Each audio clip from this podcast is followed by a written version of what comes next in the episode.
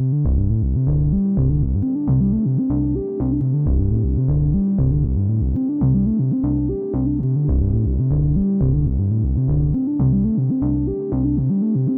Hackers Lisboa, um podcast sobre direito e tecnologia.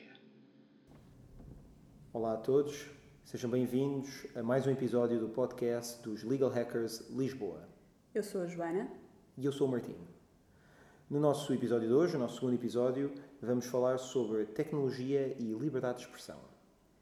O nosso convidado de hoje é o João Marecos, que é advogado na TLDR Global, uma empresa de consultoria de blockchain em Londres, cofundador da página Truques da Imprensa Portuguesa, que tem quase 200 mil seguidores no Facebook. Ele tem um LLM em Direito da Concorrência, Inovação e Comunicação e é membro dos Global Shapers. Prevê-se uma conversa estimulante. Vai ser espetacular. Vai ser impec. Olá, João. Muito obrigada por teres aceito o convite para estar aqui connosco hoje. Um, gostávamos de começar por falar um pouco sobre o Facebook e sobre a possibilidade de termos ou não o direito a estar no Facebook. Nós sabemos que tu escreveste um artigo, aliás, muito interessante sobre, sobre o tema. E se calhar a primeira questão que te colocava, ou o primeiro pedido que te fazia, é se podias contar-nos a história que serviu de mote uh, a esse artigo que tu escreveste. Claro. Olá, olá aos dois, obrigado pelo convite. Parabéns pelo projeto, fazia falta em Portugal um projeto deste género.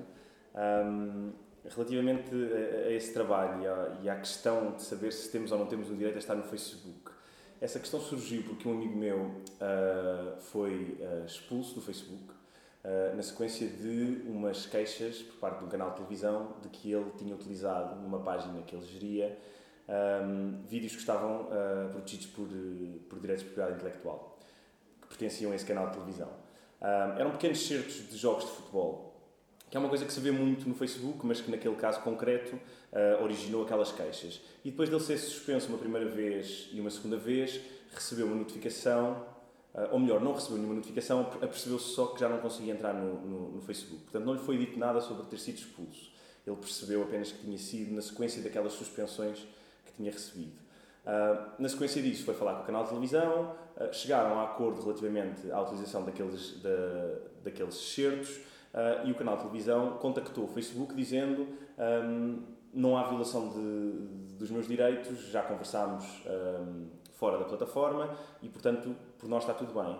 Na sequência, o Facebook reabre a página volta a fazer o upload dos, dos vídeos um, que tinham sido retirados, mas uh, recusa-se a devolver a página pessoal dessa, dessa pessoa, que ficou assim fora do Facebook, apesar de a razão que, su, que estava subjacente à, à sua expulsão não existir. e ser patente que o Facebook reconheceu que, que essa razão tinha deixado de existir. E depois a questão era, no fundo, o que é que ele podia fazer Uh, ou se o Facebook, por ser uma, uma empresa privada, tinha, uh, no fundo, um âmbito de discricionariedade que lhe permitia de, de, uh, expulsar pessoas por entender que elas tiveram comportamentos que, que eles não que eles não que não, que não, que não, se, que não se coordenavam com, com as regras de, da comunidade. Um, e foi um bocadinho aí que surgiu esta ideia de perguntar será que temos um direito a estar no Facebook ou não? Que é uma pergunta que parece um bocadinho tonta de início um, até começarmos a perceber melhor o que é que é o Facebook, o que é que o Facebook representa um, nos dias de hoje e, e, e na internet. Um, e, e, eu sempre olhei para o Facebook, uh, sobretudo nos últimos anos, quando, quando, enfim, quando o Facebook ganhou esta dimensão de praticamente toda a gente tem uma, rede de contas, uma, uma, conta, uma conta numa rede social, tem uma conta no Facebook, uh, comecei a achar, a achar que o Facebook era muito mais do que uh, apenas a rede onde nós estamos com os nossos amigos. Uh, fazemos imensas coisas no Facebook, mas também há, há imensa gente, imenso comércio, imensos políticos um, que... Tu, tu até dizes, desculpa-me interromper, porque tu até dizes que o Facebook realmente é uma espécie de um espaço público. Pronto, era no fundo, no fundo foi, foi, foi, foi era, era aí que me estava a levar este, este, este raciocínio, é um, aquilo, aquilo que se passa hoje em dia no Facebook, o encontro de, uh, de vozes, uh, a atividade comercial, os conteúdos que são produzidos diretamente para lá, dava-me um bocadinho a ideia de estarmos perante uma espécie de uma ágora, uh, portanto, uh, aquele espaço de, de, aquele espaço central da, da, vida da vida pública um, das cidades, das cidades gregas, das antigas cidades gregas, uh, e que era no fundo a, a, nossa praça central, não é? A praça central da internet é, é o Facebook. Um, e a verdade é que nós temos uma, um bocadinho uma tendência para, para dividir os dois mundos, o mundo virtual e o mundo real, o mundo físico. E no mundo físico nós estamos habituados a ter toda uma série de direitos que já tomamos como garantidos um, e, que nos são, e, que nos, e que nos são concedidos pela Constituição do país onde, vivemos, pelas leis dos países onde vivemos. E na internet, enfim, há esta sensação de que as coisas não têm fronteiras, não estão propriamente sob, sob, sob o poder soberano de ninguém em particular e acabam por surgir estes, estes soberanos diferentes que são, que são grandes empresas privadas, o Facebook, a Google, a Amazon, que têm um poder tal e, e sobre, sobre, sobre uma parte tão importante da internet um, que, que, enfim, cria esta situação em que a praça pública da internet, naquela imagem que eu estava a criar, era, era, era detida por, um, por uma empresa privada. Um, e aqui a questão é, ok, eu numa praça pública física, eu tenho os meus direitos uh, que são constituídos pela, pela, pela, minha Constituição, tenho direito à liberdade de expressão, uh, tenho, uh, tenho direito a, a, fazer política, tenho direito a, a exercer a minha religião. Na praça pública da internet não tenho? É estranho. Mas, mas por outro lado, quer dizer, é uma empresa, é uma empresa privada, uh, é, um, é um serviço que é prestado por uma empresa privada. E isso tem naturalmente, uh, tem naturalmente uma diferença de natureza.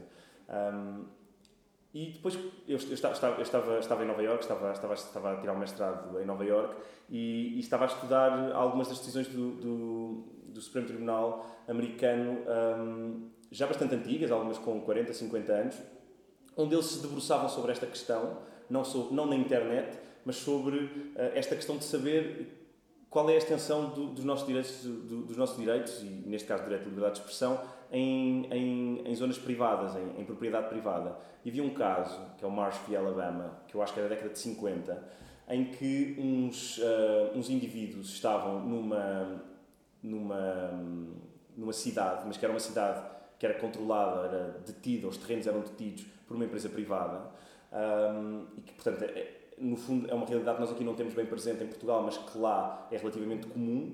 Era uma empresa muito grande que empregava toda a gente naquela área, portanto comprou os terrenos, fez daquilo uma cidade e as pessoas viviam lá e faziam a sua vida normal e tinham comércio e tinham tudo normal. Era tudo normal, mas era uma, uma cidade detida por privado.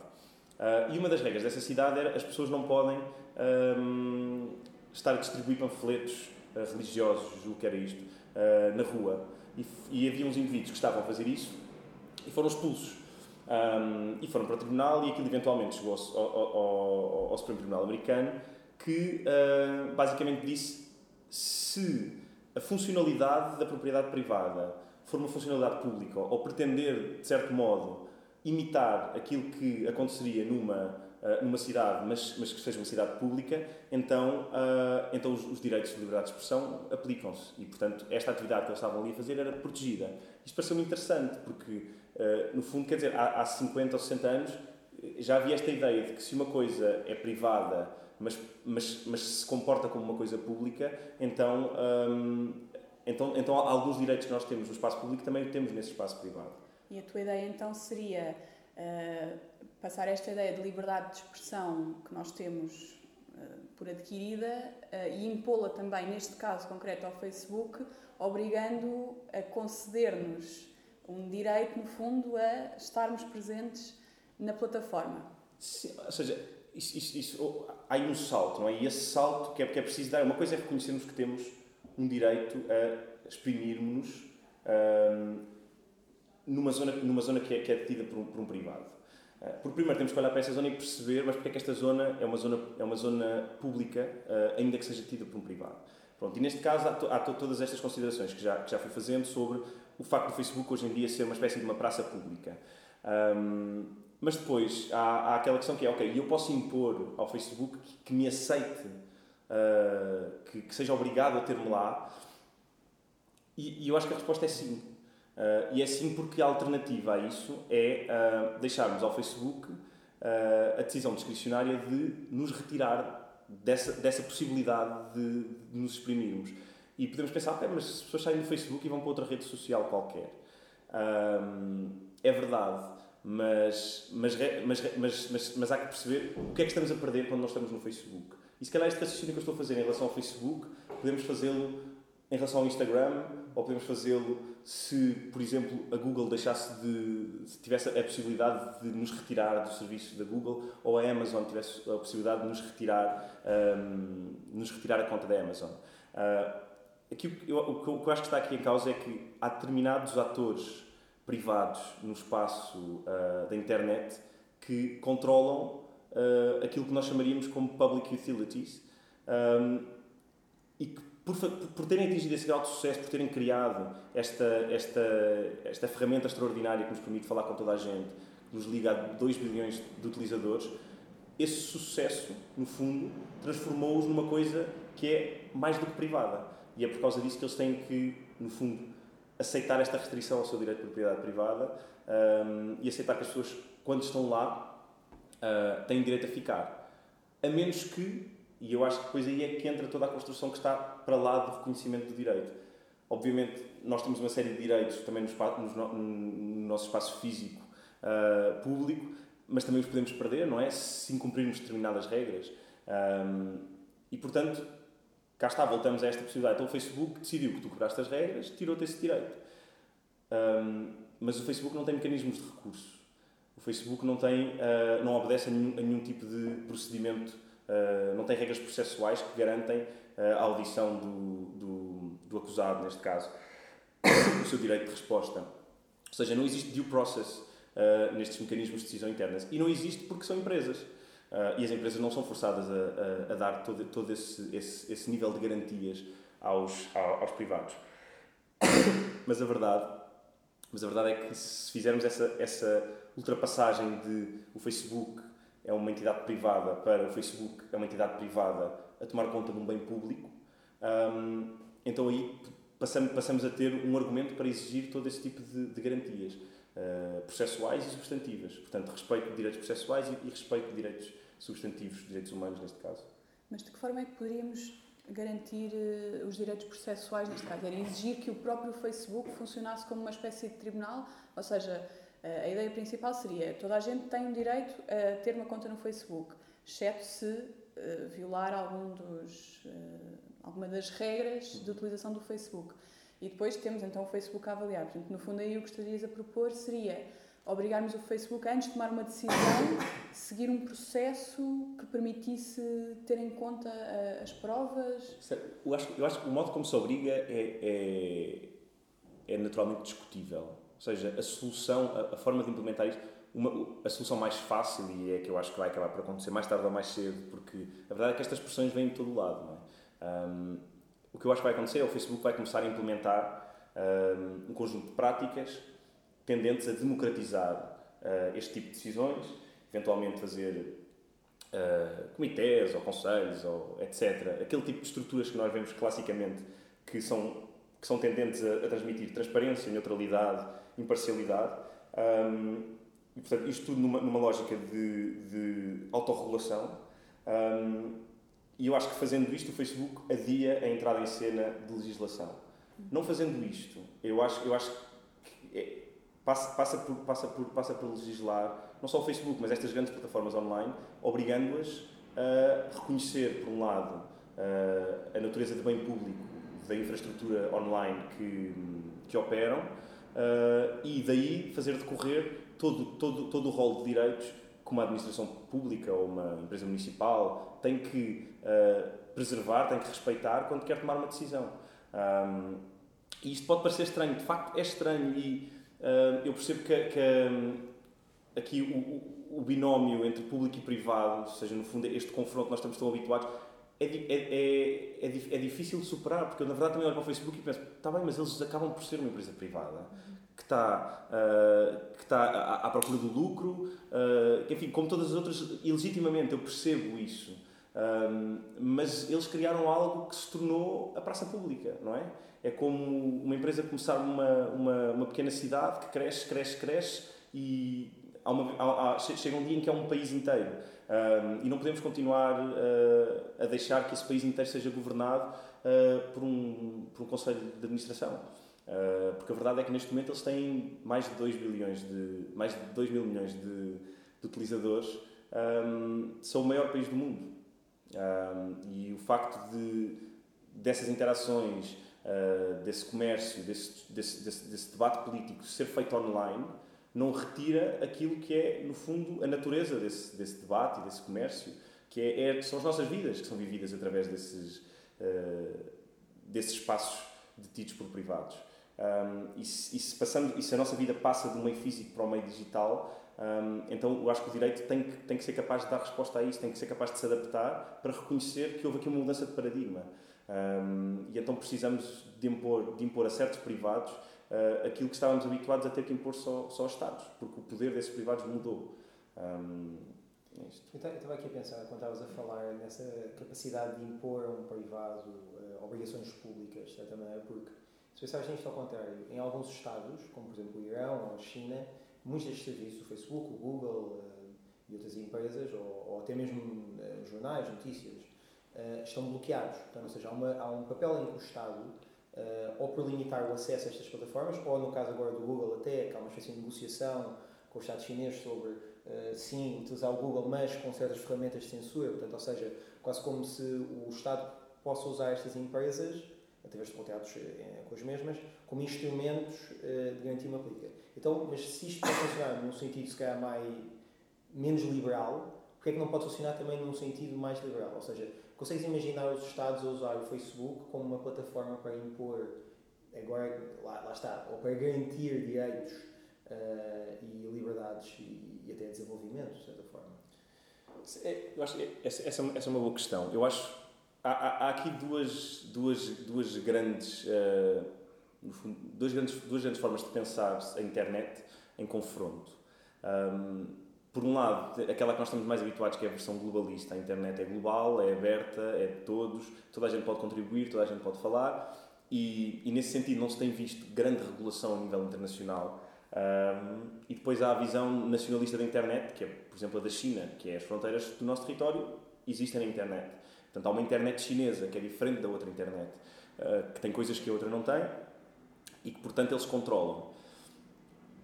E, é assim, naturalmente, eu gosto, eu gosto de pensar que, que a visão globalista da internet vai, vai continuar a prevalecer. Um, mas é como tu dizes, tenho, tenho acho, acho, acho que os governos vão, vão perceber rapidamente que têm, que têm esse poder de criar fronteiras na internet, vão tentar criá-las para os seus propósitos, que podem ser esses que disseste, podem ser bons propósitos, se forem bons governos, mas podem ser maus propósitos, se forem maus governos.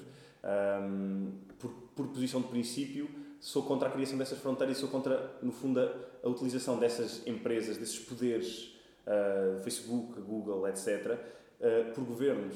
Não me importa, eu, eu não, não, tenho qualquer, não, não tenho qualquer tipo de problema conceptual com o facto desse poder estar na mão de um privado, uh, desde que as regras obriguem esse privado a respeitar determinadas, determinadas, determinadas, determinados direitos, determinadas liberdades. Como, por exemplo, o Regulamento de Proteção de Dados, o que procura fazer eh, acontece sempre. Eu, eu, acho, eu, acho que é, eu, acho que é um, eu acho que é um excelente exemplo. E é até um excelente exemplo de como uh, uma regulamentação que é de nível europeu tem um impacto global, porque, uh, por exemplo, o Facebook fez, fez a implementação do, do, do regulamento praticamente a nível global com algumas diferenças aqui e ali, mas praticamente a nível global eles implementaram um nível reforçado de proteção do, do, do Regulamento Geral de Proteção de Dados. Um, o, que é, o que é extraordinário, se pensarmos nisto, porque é, no fundo, eu, eu, quando estava em Nova Iorque tinha, uh, tinha uma, amiga, uma amiga mexicana, um amigo argentino e uma amiga canadiana que estavam no meu grupo de estudos de, de Privacy Law uh, e eles estavam todos a estudar o Regulamento Geral de Proteção de Dados porque uh, fazia parte do programa naturalmente, porque ia ser implementado nas relações que eles tinham com a conta de Facebook deles, com a conta da Apple deles. Ou seja, uma canadiana uh, tem uma conta com uma empresa americana e o regulamento europeu de proteção de dados está a ser aplicado entre, entre essas duas pessoas. E, portanto, acaba por ser. Por ser eu, eu, eu não, não escrevi isto no, no, paper, até porque ele ia ser avaliado por uh, professores americanos, mas eu tenho, eu tenho esta grande esperança de que a União Europeia comece a liderar um bocadinho esses esforços de, de, de regulação, uh, porque é, é, um bloco económico tão importante que pode forçar esses gigantes tecnológicos a implementarem as suas soluções garantísticas à escala global. Um, na verdade, eu acho que é, é se calhar, se calhar estas, estas empresas, a extensão global destas empresas, é a melhor maneira de conseguirmos fazer chegar este tipo de soluções ao mundo todo, não é? Um... Estavas a falar disso e eu estava aqui a pensar que um, nós, na verdade, temos padrões muito diferentes uh, em algumas áreas, designadamente entre a Europa e a América. Estivemos aqui a falar de liberdade de expressão. Aquilo que nós entendemos por liberdade de expressão na Europa é algo de bastante diferente daquilo que os Estados Unidos entendem como liberdade de expressão. 100%. Uh, e como é que uma plataforma como o Facebook ou qualquer outra consegue fazer numa era global em que estamos todos ligados, como é que vamos conseguir manter esta distinção? Ou será que alguma das, uh, algum dos lados, digamos assim, vai ter de ceder Tal como, no fundo, aconteceu um pouco com o Regulamento Geral de Proteção de Dados, não é? Fomos nós que acabamos por conseguir impor, talvez, Sim. em parte, um, algumas das nossas preocupações. Tenho um exemplo um, que, que, enfim, nos Estados Unidos se riem, e aqui é uma decisão do Tribunal de Justiça, que é o direito ao esquecimento. Um, o direito ao esquecimento, uh, que no fundo uh, obriga a Google, obrigou a Google a retirar do, da, da, sua lista de resultados uh, determinados links que davam para notícias antigas que não abonavam a favor do, do, do indivíduo que, que, iniciou esse processo.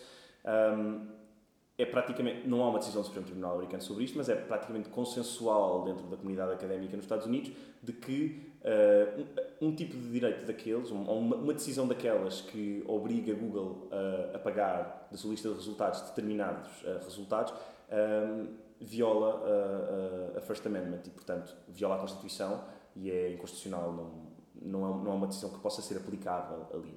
O que é interessante porque um, gera-se aqui uma tensão de um, o, indivíduo, o, indivíduo, espanhol, neste caso, ganhou o direito a que, aquele, a que aquele resultados não apareçam na Europa, uh, se for aos Estados Unidos, eles têm que aparecer. Um, é inevitável quebrar-se uh, uh, a homogeneidade da internet. É, eu acho mesmo que é inevitável e acho que se vai, é uma coisa que vai, vai acontecer cada vez mais no futuro. Mas tecnicamente é possível, nesse caso, por exemplo, da Google Spain, eles conseguiram efetivamente apagar, porque se tu acederes cá ao google.com, consegues aceder aos conteúdos. O, o, o, Google, o Google reconhece a tua localização. A menos que tu utilizes um VPN e consegues okay, aceder portanto, a tudo. É possível, Mas, por exemplo, é a mesma coisa que aqui em Portugal, tu tentares ir a, a, a, determinados websites que estão bloqueados, mas se fores. Ou, por exemplo, o YouTube consegue fazer a diferença entre. Há, há, há vídeos que tu consegues ver em Portugal que não consegues ver no Reino Unido. Uh, e, portanto, essa, essa, essa, essa geolocalização consegue-se fazer. Claro que a dificuldade está. Houve agora um caso, eu não o conheço muito bem, portanto também não quero entrar em detalhes sobre ele, mas houve um caso em que o Tribunal Francês mandou, julgo que foi à Google também, que determinados resultados não aparecessem lá também. Um, coisa que a Google rejeitou primeiro, mas acho que acabou por, por ceder. Mas este tipo de, este tipo de, de decisões, que são extraterritoriais, porque qualquer decisão na internet é potencialmente extraterritorial. Por exemplo, volta, volta, voltando ao, ao, exemplo inicial, esse meu amigo, se fosse a um tribunal português e o tribunal português obrigasse o Facebook a dar-lhe acesso, o Facebook tinha que lhe dar acesso à rede global. Portanto, ele teria. Nossa, porque o Facebook, não existe um Facebook português, não é? Uhum. Uh, e, portanto, essa decisão de Portugal obrigava o Facebook a cumprir, a cumprir a uma escala global. Um, e, portanto, isto é uma tensão dos dois lados. Por um lado, uh, os tribunais nacionais, se tiverem força, se, for, se forem num país forte o suficiente, ou de, uma, ou de um bloco forte o suficiente, conseguem impor a sua decisão à escala global, mas não me custa nada acreditar que se um tribunal taiwanês ou, ou até português, eventualmente, tiver uma decisão que tenha um impacto global, uma dessas empresas não nos diga então vamos retirar o serviço do teu país. Um, e, aí, e aí temos, temos um, um problema grande. Um, porque, porque acaba por ser possível fazer isso, eles conseguem fazer isso. Uh, bloquear, bloquear o acesso ao site através de uma determinada jurisdição. Falámos aqui sobre a liberdade de expressão uh, e eu acho que íamos usar também a liberdade de expressão para passar para uma, uma segunda questão, que íamos, um segundo tema que vamos falar contigo, ligado, obviamente, a um projeto que, que tu tens, o Estudos da Imprensa Portuguesa, um, que é a questão das fake news. Ou seja, um bocado um lado negro da liberdade de expressão uh, nesse aspecto. E hum, como é que uh, as fake news, uh, associamos muitas fake news a novas tecnologias. Parece que é uma coisa que só agora, né, com os bots, com os twitters, é que isto começou a aparecer. Mas é uma coisa. Achas que as novas tecnologias potenciam as fake news? Achas que é, o culpado é, são as redes sociais? O que pensas sobre. Bom, eu acho que o problema com as fake news começa logo no, no conceito, não é?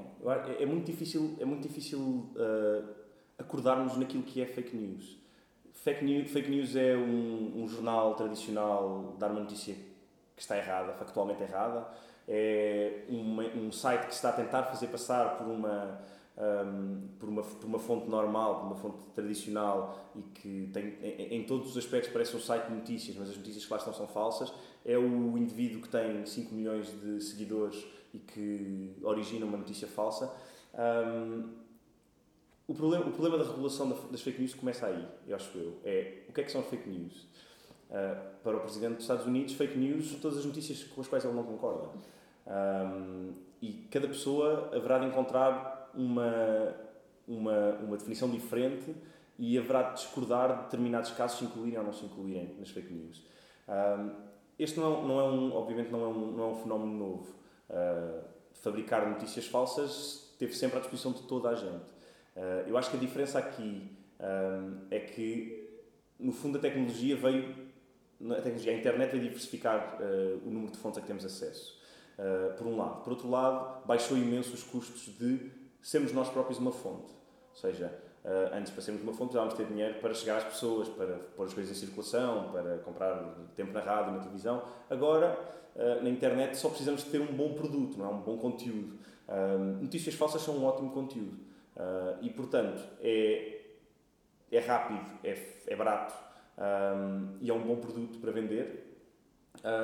E, portanto, é por isso que eu acho que as fake news hoje se tornaram um negócio há uns anos atrás seriam porventura um mecanismo, uma arma política, agora tornaram-se um negócio. Uh, e o negócio, obviamente, os clientes continuam a ter motivações políticas, motivações comerciais, etc. Mas uh, é aqui que chegamos a estas coisas que são as fábricas de fake news. Uh, e nem todas as fábricas de fake news têm por trás um governo ou uma, uma força política qualquer a tentar criar aqui um, uma. Não, é mesmo muito bom negócio. Ganham-se milhares e milhares e milhares de euros em publicidade a fazer notícias falsas. Um, e portanto, acho, acho que hoje, hoje em dia, por ser um bom negócio, um, tens, tens, tens muito, é um negócio muito barato, qualquer pessoa consegue fazer. Uh, e daí, daí aquela investigação, acho que era do New York Times, que chegou às fábricas uh, na Geórgia, que eram uns miúdos na Geórgia que se aperceberam que as, as notícias que eles fabricavam sobre Donald Trump, uh, não era sobre Donald Trump, contra Hillary Clinton e a favor de Donald Trump, eram, se tornavam virais. Uh, os sites deles tinham imensos, imensos, um, imensos, imensos visitantes, eles ganhavam imenso dinheiro. E, portanto, isto tornou-se, no fundo, um, uma coisa lucrativa. E, como tudo o que é lucrativo, espalhou-se. Mas achas que. Eh, eu consigo perceber isso, ou seja, lógico que uh, o fenómeno é mais complexo daquilo que dá, mas. Um, pensamos nas fake news sempre também como uma coisa que faz um dano. Uhum. Ou que tem um impacto, pelo menos, social. Pegando das eleições americanas, não é? Certo. Dizemos que se calhar eh, uma das coisas que contribuiu para a derrota de Hillary Clinton e portanto, a vitória de Donald Trump foi o facto de haver uma série de notícias, ou que no Brexit também, que várias informações foram passadas, uh, eram incorretas, uh, sobre quanto é que o, o Reino Unido gastava, ou sobre quanto é que o Reino Unido recebia ou pagava para estar na União Europeia. Uh, portanto, tu vês aqui nas fake news, na, na, ou seja, um perigo para a sociedade democrática em geral, sem dúvida. As redes começaram por nos, por nos unir, mas a partir do momento em que, em que, em que, se, em que, em que se, ou em que perceberam, ou em que passaram a ter massa crítica suficiente para fazer de, de, dos nossos grupos, dos nossos grupos de interesse, dos nossos grupos de políticos, etc., para fazerem disso uma, uma, fonte, uma fonte de receita, uh, os algoritmos começaram a, a a introduzir-se nas nossas redes, não é? E, no fundo, a juntarem-nos com pessoas que concordam connosco, a afastarem-nos de pessoas que discordam de nós, a mostrarem-nos apenas o conteúdo que nós vamos gostar e que nós vamos clicar e passar mais tempo a ler. Um, e, portanto, eu acho que começou a haver, no fundo, um grande incentivo para fazer uma, quase uma personalização de notícias, não é? Um, e se há pessoas que não gostam de Hillary Clinton, uh, o algoritmo reconhece isso e, ainda que sem maldade, alimenta com tudo aquilo que encontra um, a circular na internet com coisas que pessoas que não gostam de Hillary Clinton passam tempo a ver. E isto se fizeres, se multiplicares isto por todos os grupos de interesses, o que tu passas a ter é um conjunto de pessoas que uh, constantemente lê uh, notícias, verdadeiras ou falsas, que reforçam a sua mundividência. Reforçam aquilo que ela já acredita, aquilo, a, a opinião que ela já tem sobre determinada coisa.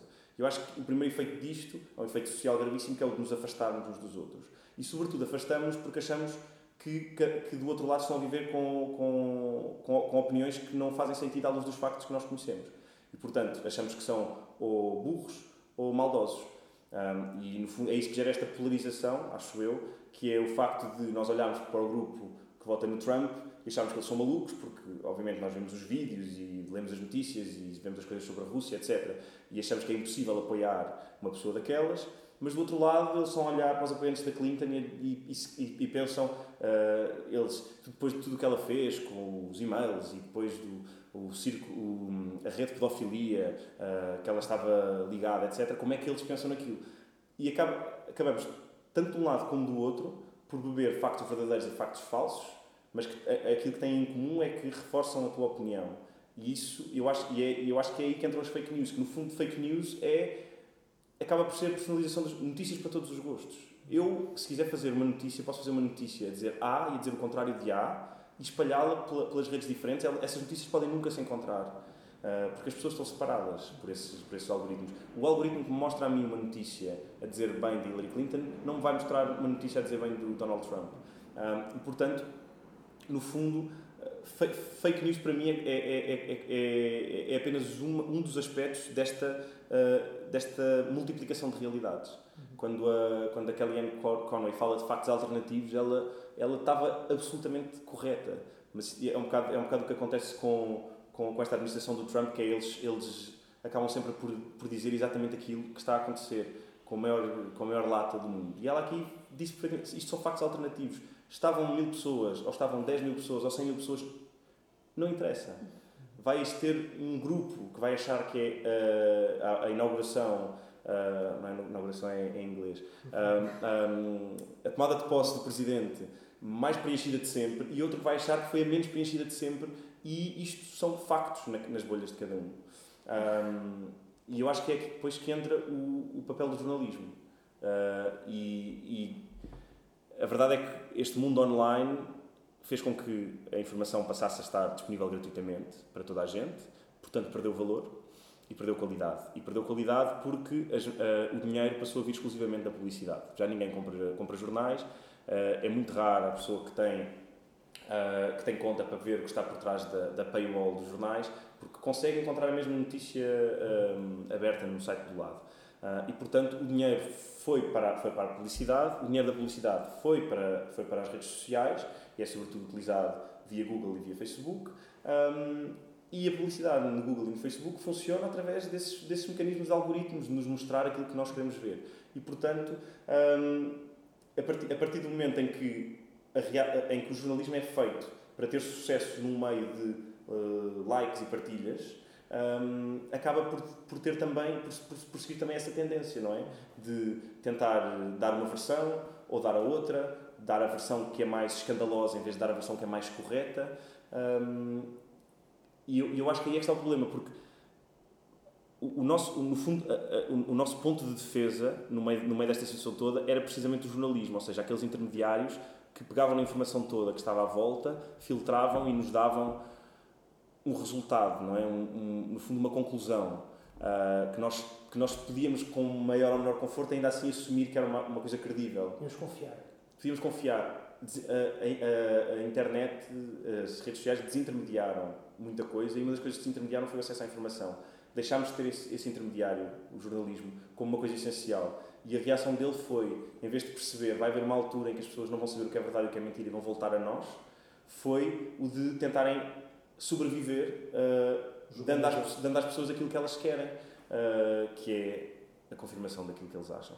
E por isso, é por isso que hoje em dia, mesmo, mesmo nos mídias tradicionais, temos notícias para todos os gostos. Uh, temos títulos que não fazem, que não batem certo com o corpo da notícia, uh, temos títulos que são apenas um modo de atrair pessoas e que depois na notícia em si não, não, não está nada daquilo que foi prometido. Pegando aí nessa, nessas tuas ideias, Um, esse é exatamente um dos objetivos que tem a página dos truques da imprensa portuguesa, certo? Uh, quer explicar aqui também um bocadinho qual é que era o vosso objetivo ou qual é que continua a ser o vosso objetivo por trás desta página? Sim, ou seja, a página começou como uma, não diria uma, uma brincadeira, mas obviamente não tínhamos noção nenhuma de que ia ganhar qualquer tipo de dimensão. Um, e começou um bocado por nos apercebermos que a, empresa, a imprensa estava, estava a tomar posições muito parciais em, relação a determinados assuntos. Uh, um dos quais foi, por exemplo, a greve, a greve de fome do Latibeirão. Que o rapaz já estava em greve de fome aí há 15 dias e não havia absolutamente nada na imprensa portuguesa. Um, e, e isto incomodava-nos, porque a verdade é que nos habituámos a olhar para a imprensa como o nosso meio de obter informação e líamos a imprensa e não conseguíamos obter informação. Uh, não, não, sabíamos o que estava a acontecer. Uh, e foi um bocado por aí que começou. E quando começámos, as pessoas começaram a vir ter connosco e, e se calhar isto, a maior parte das pessoas não tem noção, mas a página tem o número de publicações que tem, já são mais de 3 mil publicações. E obviamente não fui eu e o Pedro que andámos, que, fomos, que encontramos 3 mil coisas erradas uh, a serem publicadas na, na imprensa portuguesa. As pessoas vêm ter com a página uh, e, e diziam: Olhem, eu, eu sou médico, vi esta notícia sobre o funcionamento dos hospitais, isto não está a acontecer, não é verdade.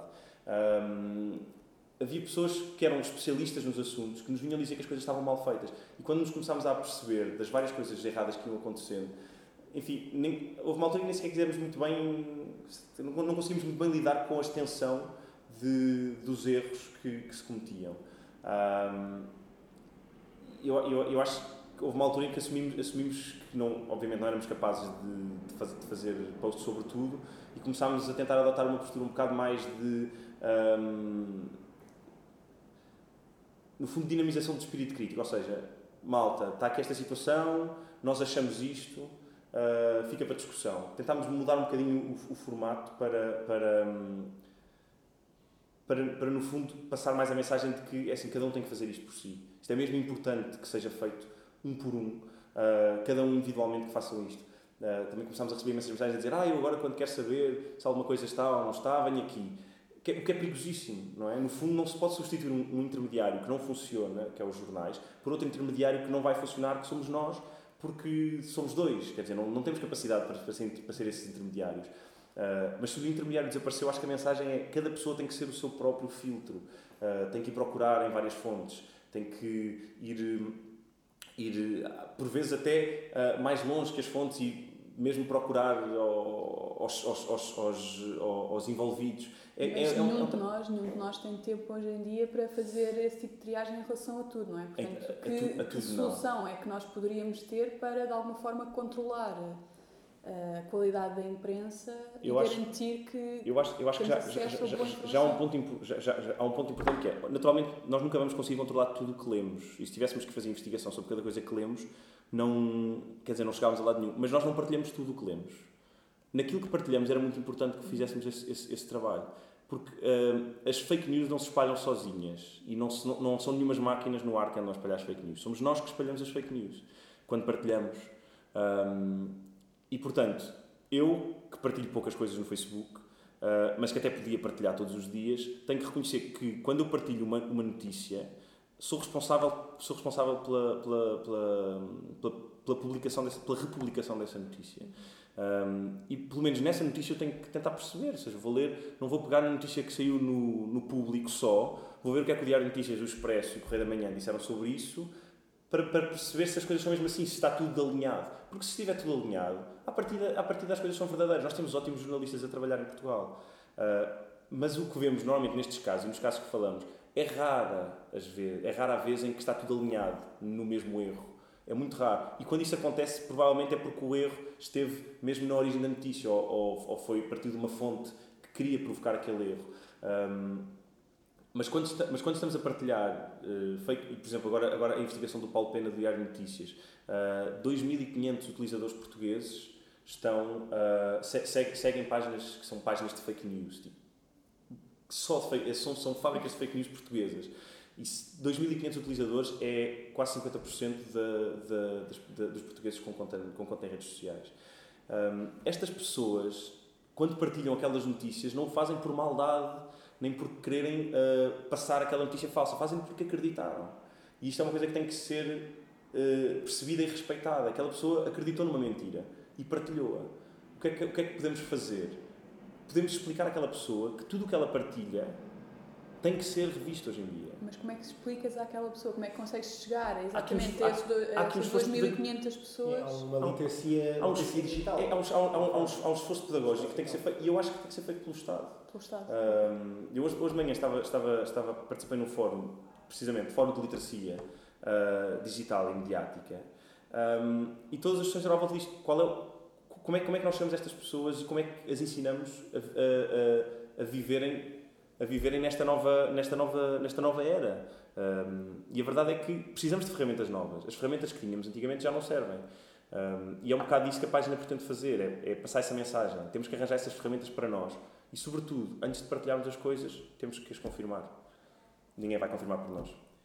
Bem, estando a chegar aqui ao fim do podcast, eu queria só, para com uma, uma pergunta provocatória, que é... Um, porque isto tudo que falámos parece que vivemos numa espécie de pesadelo negro pós-moderno em que tudo é facto, tudo o que depende é o meu facto, não é o teu facto, as coisas não vão. Então a pergunta que eu uh, gostaria de fazer ao João é uh, então onde é que nós devemos pôr a nossa em que é que devemos confiar? Essa é uma boa pergunta. Uh, em que é que devemos confiar? E eu acho que é, é precisamente neste mundo, neste mundo caótico. Não, acaba, acaba, acaba, acaba por ser, acaba por ser a, a, conclusão, eu não tenho uma resposta para Sim. isso. E a conclusão acaba por ser um bocado que é um, o que faz falta hoje em dia são instituições, órgãos com credibilidade. Uh, e essa credibilidade ganha-se, sobretudo, não, um, não, não sacrificando os nossos princípios uh, para, para fazer mais dinheiro na publicidade, por exemplo. Eu, e eu acho que foi precisamente aí que a imprensa falhou. Foi quando precisou de sacrificar os seus princípios para continuar a existir e ao sacrificar os seus princípios, sacrificou a credibilidade. E, e, hoje vivemos num mundo em que fazemos essa pergunta: em quem é que podemos confiar? Um, não sei, eu, eu, eu, confio, um, eu confio nas pesquisas que faço. É, é, é, é o meu filtro. Uh, e naturalmente há outras pessoas em quem, em, em quem deposito confiança, mas não posso dizer com 100% uh, de certeza que há uma instituição em, em que eu confio para, para me dar notícias. Em Portugal, não tenho. A 100%, mas há jornalistas em todas essas instituições em que eu confio. E, e quando se perde o valor da, da marca, quando se perde o, a credibilidade da marca, fica muito mais difícil, não é? Uma coisa que sai do Expresso, ou do Público, ou do Diário de Notícias hoje em dia, já não vale só por ter saído daí. Vale sair do jornalista A, B ou C, claro, mas por ter saído daí já não vale. E a culpa é deles. A culpa é deles. E estamos todos pior por causa disso, acho eu. Muito obrigada, João. Foi um prazer ter-te aqui hoje. Obrigado. obrigado. E obrigado a todos que têm escutado este segundo episódio do podcast dos Legal Hackers Lisboa. Até à próxima.